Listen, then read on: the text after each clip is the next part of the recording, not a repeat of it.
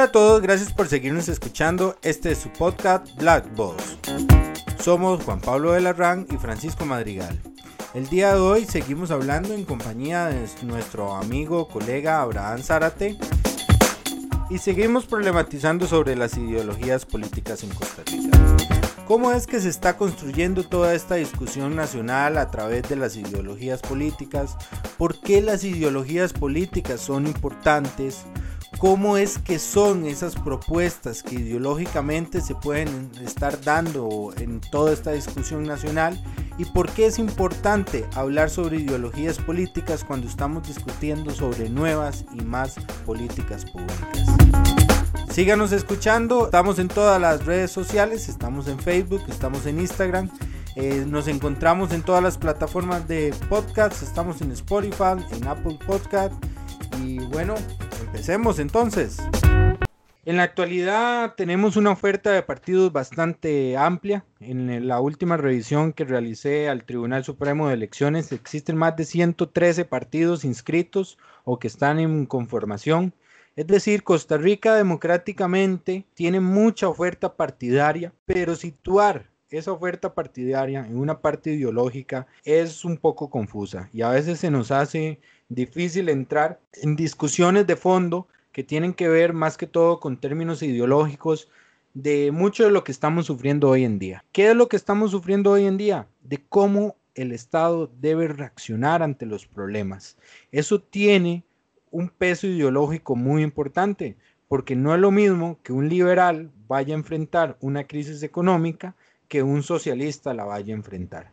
Aquí hay términos de peso, hay términos de políticas públicas que se realizan o cómo se enfocan estas políticas públicas que hay que saber diferenciar muy bien en términos ideológicos para poder tener una discusión muchísimo más rica y saber cuáles son aquellos factores que realmente van a fortalecer la democracia y fortalecer el Estado costarricense. En la actualidad tenemos partidos eh, en la Asamblea Legislativa que están sin una ideología claro. Tenemos, creo que nueve diputados que se han presentado como independientes posterior a ser elegidos por un partido político. Tenemos partidos como el PIN, que no sabemos realmente cuál es su ideología de fondo, porque la gente no, no tiene una claridad.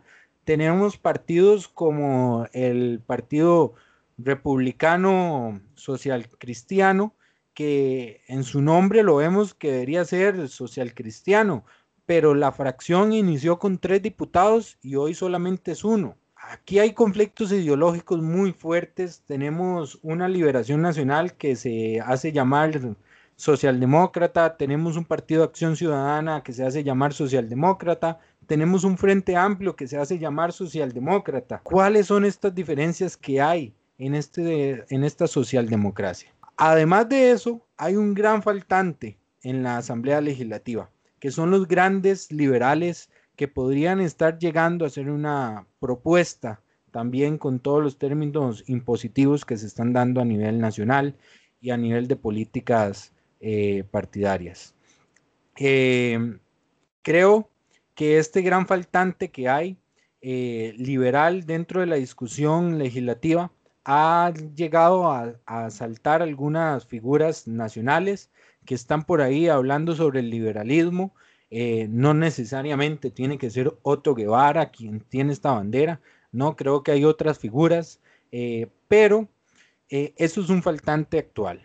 Estas políticas liberales, estas políticas que van más de la mano sobre una participación de lo privado, y pasar a, unas, a un rol secundario, el rol del Estado, eh, no está. Concuerdo con vos, Francisco, digamos en el sentido de que los mismos partidos ni siquiera saben qué ideología tienen. Aquellos partidos socialdemócratas que no entendieron su rol en la historia o que por lo menos no son los partidos del último siglo, eh, ¿verdad? Del último cuarto de siglo, y ya se transformaron. Es decir, todos los, los, partidos socialistas o socialdemócratas de una u otra manera han ido mutando y han ido aceptando, digamos, algunas otras reglas y han tomado matices mucho más flexibles con respecto al mercado que antes, digamos, era impensable dar esos pasos. Ya la gente, digamos, no se fija mucho en la ideología. Estamos también entendiendo de que los partidos son reflejo de nuestra sociedad. Y si la ciudadanía, digamos, le da una importancia mucho más relevante a la forma en que actúa el líder de ese partido y no al partido en sí mismo,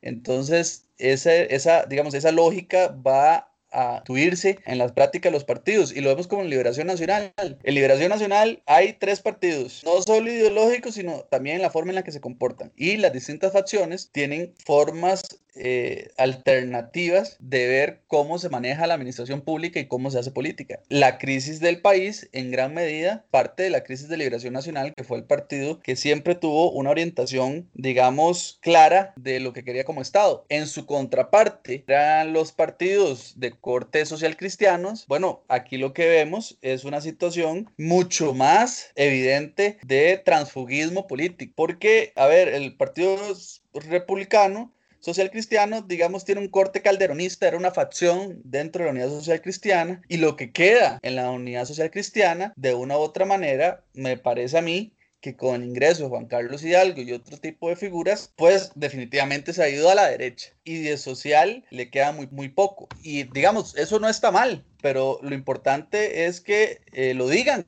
y que le digan a la ciudadanía qué es lo que piensan. Eh, los partidos tradicionales, no me gusta utilizar el término tradicional, pero digamos para, para encauzarlo como tal, viven en sus luchas internas aquellos partidarios que se quedaron el siglo pasado y siguen viendo su partido como debería ser o como era en antaño y otros que de una u otra manera creen que hay que mutar, ¿verdad? Que hay que, que su ideología debe irse adaptando a la sociedad eh, y a cambios tecnológicos y a una cosmovisión, digamos, de la política mucho más cercana a la ciudadanía. Eh, y uno lo ve con los términos que utilizan. Hay algunos líderes políticos que le dicen pueblo, hay otros líderes políticos ahora que le dicen ciudadanía. Eh, y eso es un cambio de chip completo en la clase política que, que digamos, todavía no, no de dar. Eh, y aquí hay que hacer, digamos, una, un par de interlocutores, que es el caso del Partido de Acción Ciudadana, Que uno no sabe qué ideología es, sino que nace de una coyuntura en contra de Liberación Nacional, de la Unidad Social Cristiana, pero irónicamente su fundación y sus militantes provienen de los dos partidos. Y esa ruptura uno todavía no la sabe entender porque a veces el Partido Acción Ciudadana cree que no se debe hacer alianzas público-privadas y se oponen por oponerse cuando son oposición, pero en oficialismo da la casualidad que entonces le dan un giro ideológico y dicen, no, no, sí, cuando somos gobierno, entonces sí creemos en las alianzas público-privadas y en el factor que tiene la inversión del sector privado para satisfacer las necesidades públicas. ¿verdad? Ese tipo de discusiones me parece que no están quedando claras de cara a la ciudadanía y, y, bueno, también hay que entender de que la ciudadanía ha ido mutando a causas, aquellos que protegen los animales, el ambiente, los derechos de reproducción sexual. Sino, y justo sobre lo que decía Juan Pablo, de, de, preguntarnos un poco por qué las ideologías. No sé vos, eh, José Francisco, pero por lo menos yo lo veo de la siguiente forma. ¿Son importantes? Sí, porque si tenemos una ideología podemos trazar una ruta, podemos trazar el camino que queremos tomar no tiene que ser un camino amarrado 100% un dogma, pero si tenemos rutas podemos ponernos objetivos y si tenemos objetivos vamos a tener logros y si tenemos logros que sirven a la ciudadanía vamos a tener apoyo. Es decir, es algo que nos ayuda a definirnos. ¿Cómo ponemos esto en concreto? Vuelvo al ejemplo de los impuestos. Soluciones al tema fiscal costarricense hay, pero el gobierno ha elegido una, discriminó entre las opciones que tenía. ¿Por qué lo hizo? Bueno, podríamos argumentar que por motivos ideológicos, ¿no? Entonces de ahí la importancia que, por ejemplo, sea, haya creatividad, apertura a la hora de pensar en estas medidas y, y que sea una mezcla balanceada entre impuestos y, y recortes. Pero en fin, yo, eh, eh, por lo menos ese es, ese es el valor que, que, yo le veo a las ideologías. Comparto cuando Juan Pablo dice que Liberación Nacional es un partido que está con un pie en el pasado y está tratando de poner un pie en el, en el futuro y parece como que le da miedo, ¿verdad? Yo siento que, tenemos que entender cosas como socialdemócratas. Hay una, una frase de don Enrique Obregón Valverde que dice que podemos socializar sin estatizar y estatizar sin socializar. Es decir, para nosotros distribuir riqueza, no tiene, el Estado no tiene que ser dueño necesariamente de, de, algunas empresas o de algunas actividades. ¿En cuáles podría el Estado participar? Ese es otro, otro debate. Yo, yo sí creo que el Estado tiene un rol pertinente en, en, en la economía. Sin embargo, tenemos que entender que, como decía antes, al final de cuentas, nuestro fin es la gente y aquello que ayude más a las personas es, es por, lo que, por lo que tenemos que optar independientemente de los caminos, tenemos proyectos que nos acercan a nuestros fines, estaremos siendo eh, coherentemente ideológicos. Podríamos tal vez tomar una ruta u otra, pero al fin y al cabo esas son las cosas que tenemos que lograr. Y el otro, el otro interlocutor que hay que verlo con mucho mayor cuidado es el tema del populismo. Y el populismo no como ideología, es decir, el, populismo no es una ideología, hay algunos autores doctrinarios que sí lo consideran así, pero por lo menos en mi parecer no es una ideología porque usted puede encontrar populistas de derecha y de izquierda y, digo derechos e izquierdas haciendo una simplificación, una categorización muy simple de, digamos, del aspecto ideológico que uno podría tener. Y el populismo ha venido tomando fuerza en Costa Rica de una manera abismal. Y esto se da cuando los canales, los inputs y outputs de nuestra caja negra eh, se empiezan a dinamitar, ¿verdad? Y la institucionalidad no empieza a darle respuesta a la ciudadanía y además de, un corolario de, de, actos de corrupción y, de cuestionamientos éticos y una prensa que de una u otra manera eh, quizás tal vez está corporativizada, tiene sus propios intereses, responde a ciertos intereses, hace que el panorama eh, político, digamos, eh, pase a un segundo plano y las ideologías de una otra manera vayan perdiendo eh, su fuerza. Que lo importante es cómo usted administra la cosa pública y cómo le va a la gente en su calidad de bienestar. Bueno, el país se encuentra en una situación donde los partidos, más que nunca, fortalecerse y aquellos a los que les impugnamos el establishment, están haciendo el populismo adentro y hay que ver con otros ojos lo que estamos haciendo para que nuestros políticos de una u otra manera no lleguen a niveles eh, como Bolsonaro en, Brasil, como el mismo Trump en Estados Unidos y, y por qué no incluso el mismo Bukele cercano de manera en el istmo. Esos son ejemplos de populistas. Podemos seguir hablando de otros, incluso de izquierdas, que como les dije, el populismo, digamos, no es escéptico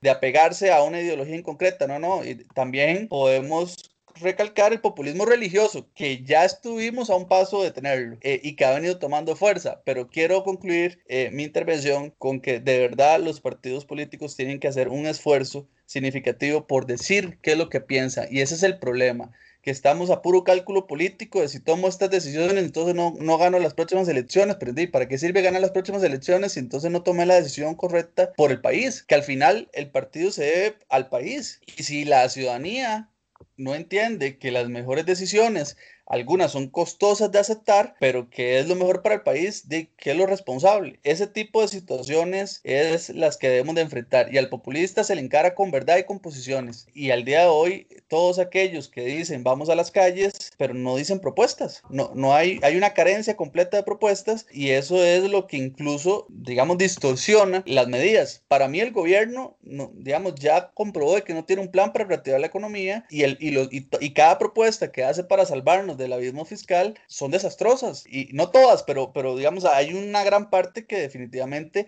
en el contexto en el que estamos son inviables. Y no lo estamos entendiendo. Bueno, si el gobierno no da esas respuestas, entonces, ¿qué están haciendo los partidos de oposición? ¿Qué están pensando? qué es lo que piensa Liberación Nacional, qué es lo que piensa la Unidad Social Cristiana, por poner los ejemplos, porque, digamos, el Frente Amplio no me, no me imagino cuáles propuestas podrían ser. tal vez hasta me daría un poco de, de, de, temor que podría escuchar de ellos. Pero bueno, está bien que la digan, es parte de vivir en democracia. Hablo de la Unidad Social Cristiana y Liberación Nacional porque de, fueron los partidos que encarrilaron a Costa Rica en buena parte de la Segunda República y estamos de cara a nuestro bicentenario. Y al día de hoy, ambos partidos no sabemos qué piensan eh, y qué ideología dentro de la facción socialdemócrata y socialcristiana están. En Europa, los partidos socialdemócratas y socialcristianos están muy lejos de lo que fueron antes y creo que Liberación y, y la Unidad está pasando lo mismo.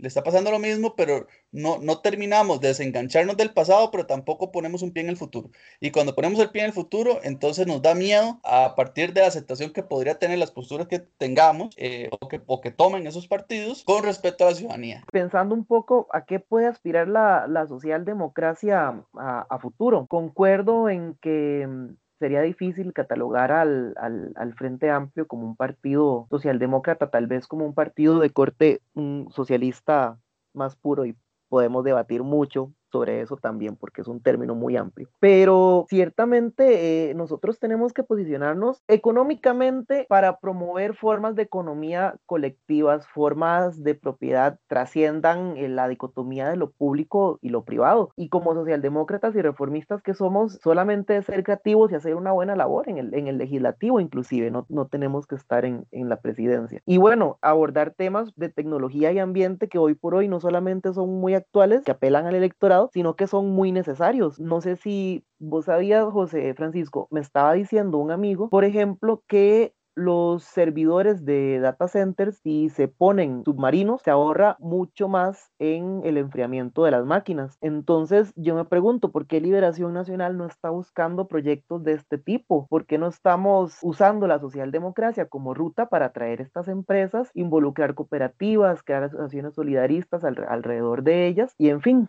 Ahora, yo me pregunto muchas cosas. ¿Qué están pensando los socialdemócratas realmente en este país? Porque, por ejemplo, yo le quiero agregar a esas preguntas que usted se está haciendo, en la ruta de la socialdemocracia está el trabajador. Y es que la socialdemocracia viene a proponerle a los trabajadores. Es una respuesta socialista. No, no, no olvidemos esa base marxista que tenemos los socialdemócratas. De buscar realmente, ahora apuntabas, a esa revolución, a esa reforma, porque nosotros no somos revolucionarios, nosotros somos reformistas cuando hablamos de la socialdemocracia. Un paréntesis, podemos ser revolucionarios en nuestras ideas, somos revolucionarios. El tema es que no creemos en, en, en, en la abolición del sistema democrático para imponer un, un gobierno, entre comillas, popular la fuerza. Pero volviendo al punto, es que nosotros somos lo que buscamos, lo que busca la socialdemocracia, es esa reforma de la condición del trabajador, darle y brindarle esas condiciones al trabajador.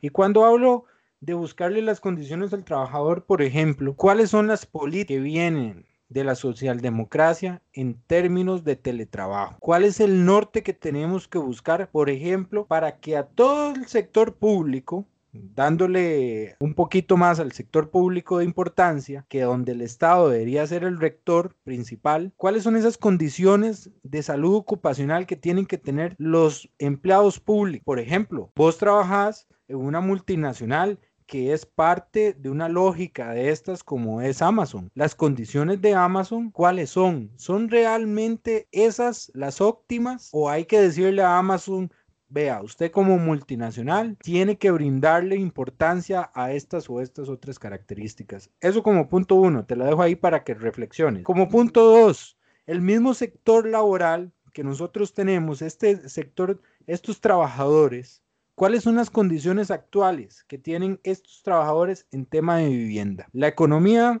mundial, la economía nacional está arrojando que tanto los nuevos trabajadores como los millennials que estamos nosotros no están adquiriendo casas y lo que están haciendo es alquilando. Entonces me pregunto, ¿no son los socialdemócratas los que están y los que deberían estar buscando darle condiciones dignas para que los trabajadores puedan acceder a viviendas y no deberían ser los socialdemócratas. Entonces, los que hablen sobre el tema de regulación de los arrendamientos, esos son políticas para mí socialdemócratas que realmente valen la pena resaltar. También hablo sobre otros temas. Antes hacíamos una reflexión sobre el tema de los pescadores, sobre el tema de la pesca de arrastre. Cuando hablábamos de los pescadores, y ahí es donde, donde es importante tener eh, convicciones ideológicas, pero también saber cuándo ser pragmático. Yo pienso, ¿por qué no? Ok, reconocemos que la pesca de arrastre es una actividad que afecta eh, nuestra naturaleza. Sin embargo, estamos importando camarón de Nicaragua en este momento y la naturaleza no conoce de fronteras. Sigue siendo un despropósito porque estamos dañando los mares que tenemos al lado. Yo me pregunto, ¿por qué no reconocer que sí, es algo que hace daño y por eso vamos a ponerle un impuesto adicional a esta actividad y con ese impuesto financiamos pues, podemos agarrar ese impuesto para tener una o dos lanchas nuevas para patrullar los mares, por ejemplo, y disminuir así la pesca ilegal que hacen algunas embarcaciones internacionales en Costa Rica, que Marviva y otras organizaciones nunca se han manifestado en contra, sin embargo sí contra los pescadores de Punta Arenas. Actualmente el gobierno dentro de sus propuestas habló sobre la movilidad laboral del sector público, es decir, dar empleados públicos. Sí. Y la movilidad laboral, perdón, pensé que ibas a decir, no sé si ibas a decir eso, la movilidad laboral es voluntaria. Exactamente. Voy a ese punto de la movilidad laboral es voluntaria en el sector público. Por ejemplo, si yo soy empleado público, ¿qué es atractivo para mí irme del Estado? Nada. Si en el Estado me lo están dando todo, ¿qué tenemos que hacer? Tenemos que volver atractiva esa salida del Estado. ¿Cómo? Por ejemplo, podríamos darles alternativas a todos los empleados que se acogen a una movilidad laboral de, por ejemplo, un año de salario pago por el Estado, pero con que esa persona se vaya a Lina y se capacite en inglés, que vaya al menos cuatro horas al día a estudiar inglés. ¿Para qué? Para que haya una capacidad institucional, una capacidad de Estado de poder mover todas estas personas que van a dejar de estar trabajando para el Estado y ponerlo en los servicios que hoy por hoy Costa Rica está logrando atraer como inversión. Todos estos temas de servicio al cliente que se están viendo atraídos por la gran cantidad de mano obra que nosotros podemos dar. Eso es pensar socialdemocráticamente. ¿Por qué? Porque estás pensando en la condición del trabajador como tal. Yo creo que también hay muchas confusiones ideológicas, eh, Francisco. Por ejemplo, eh, tenemos tres regímenes de seguros, el del Poder Judicial, el IBM de la Caja y el de los eh, magisterio. No sé si vos sabías, pero el Estado pone más dinero en el régimen del magisterio y de la Corte que en el de IBM donde cotizamos todos los demás. Es un despropósito e iría en contra de los principios de equidad que el Estado aporte más para las pensiones de otras personas que por sobre la gran mayoría de la población. Ser socialdemócrata sería querer fortalecer ese régimen, un régimen único donde todos coticemos y todos recibamos el mismo aporte del Estado. No, no concibo cómo en algún momento permitimos que haya regímenes que, que, simplemente son privilegios, José Francisco, porque no sé cómo llamar que el Estado aporte un porcentaje para mi pensión, pero aporte más para alguien que está con el régimen de la Corte. Sí, ellos cotizan más, eso es cierto, pero también el Estado aporta más para ellos. Entonces, esas son las cosas que, hay que revisar y, de nuevo, no es que las instituciones sean un fin en sí, es que las instituciones sirvan a la gente. Bueno, gracias a Abraham, gracias a Juan Pablo por esta discusión. Creo que hemos llegado a un muy buen punto. Hemos llegado a lo que queríamos entrar en discusión sobre ese fondo de ideologías políticas y esa deuda que existe de los partidos políticos acá en Costa Rica de un contenido un poco más Claramente Costa Rica sigue siendo eh, una excepción en muchas cosas y, y bueno, el comportamiento de los partidos políticos no deja de ser parte de esta excepcionalidad que hemos encontrado en Costa Rica desde hace muchos años. Pero bueno, es parte de este tema que como tenemos como sociedad, es una reflexión que tenemos que llevar como sociedad realmente para entender qué es lo que está pasando y qué es lo que está sucediendo más allá sobre los temas que nos están poniendo los partidos políticos en la discusión electoral. Vemos que muchas de las discusiones electorales se están concentrando en temas que no son realmente importantes y que sabemos que estructuralmente el país necesita un poco más eh, de fuerza para hacer cambios que realmente vengan a beneficiarnos a todos. Eso es parte de lo que hemos venido discutiendo, parte de la idea que queríamos trabajar. Y bueno, muchísimas gracias a todos por seguirnos escuchando. Eh, síganos en los próximos capítulos que vamos a estar eh, presentando acá por las plataformas. Estamos en Spotify, estamos en Apple Podcast y bueno, hasta la próxima.